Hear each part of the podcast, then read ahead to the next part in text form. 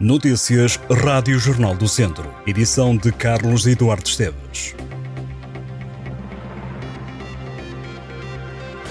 A Polícia Judiciária deteve um homem de 62 anos por suspeitas de ter praticado em coautoria um crime de sequestro. A detenção aconteceu no âmbito de diligências desenvolvidas no curso da Operação Paládio. A detenção decorreu em Castordeiro. O homem que tinha regressado recentemente ao estrangeiro é o último dos elementos que terá integrado o grupo que no passado dia 25 de abril sequestrou e torturou um homem com grande violência na cidade de Viseu com a finalidade de o obrigar a expelir produto estupefaciente que alegadamente transportava no interior do corpo. O detido já referenciado por crimes contra o património, consumo e tráfico de droga, foi presente às autoridades judiciárias para primeiro interrogatório, ficou sujeito à medida de coação de prisão preventiva. No passado mês de julho, a PJ já tinha anunciado a detenção de outro suspeito, um homem de 32 anos que, em que se encontrava em paradeiro desconhecido. O suspeito fez parte do grupo que sequestrou um cidadão. A notícia avançada na altura pelo Jornal do Centro ficou também em prisão preventiva. Os 24 jovens escuteiros e os três dirigentes que estão no acampamento mundial de escuteiros, que decorre por estes dias na Coreia do Sul, estão bem, tranquilos e em segurança. O alerta de tufão deverá levar a que os jovens sejam retirados do recinto onde decorre o evento que termina a 12 de agosto.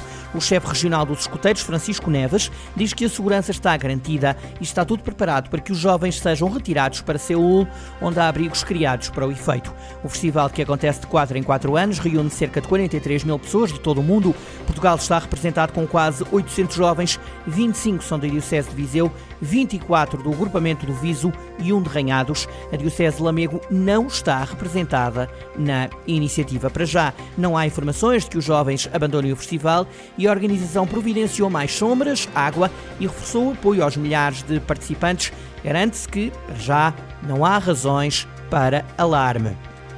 Foram sorteadas esta segunda-feira a primeira e segunda eliminatórias da Taça de Portugal. Do sorteio, o grande ausente foi o Sinfãs. A equipa do norte do distrito deveria ter feito parte das equipas que estiveram à roda, mas a verdade é que o nome não foi pronunciado em qualquer altura. O Jornal do Centro contactou o clube sinfanense e fonte próxima contou que o Sinfãs já contactou a Associação de Futebol de Viseu para perceber o que se passou. Ao que foi possível apurar, em Sinfãs todos ficaram incrédulos e esperam que a situação se resolva o mais rapidamente possível. Na época passada, o Sinfãs terminou a fase campeão da Divisão de Honra em segundo lugar, posição que lhe conferiu o acesso direto à primeira eliminatória da Taça de Portugal.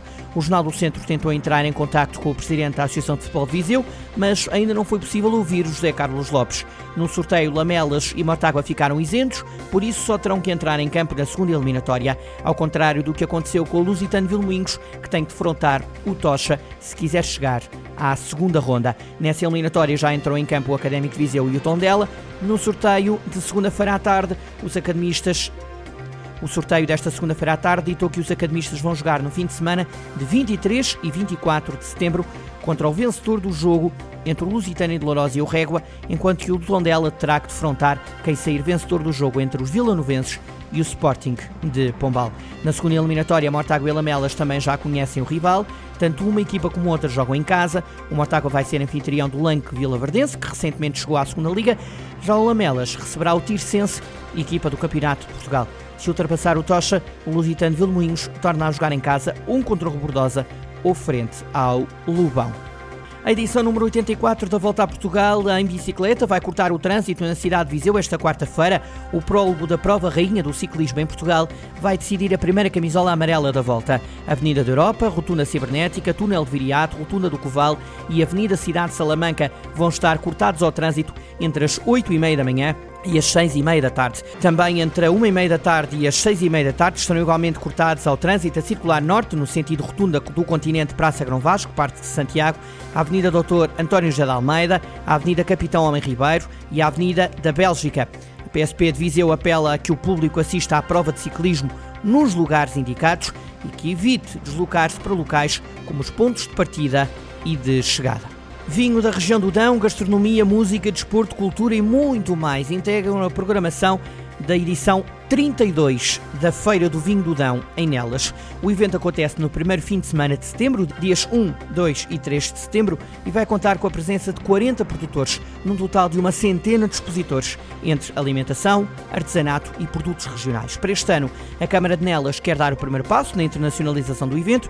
Para isso foi convidado o único Master Chef of Wine de língua portuguesa, o brasileiro Dirceu Viana Júnior. O certame contará com cerca de 40 produtores de vinho do Dão, além de uma presença de grande artesanato local e regional, gastronomia, com cinco chefes a fazerem show cookings ao longo dos três dias, com entrada gratuita e diversas atividades a pensar nos mais novos, para os pais desfrutarem da feira, os visitantes usarão uma pulseira que será um indicador para os produtores para que não seja servido vinho a menores de 18 anos.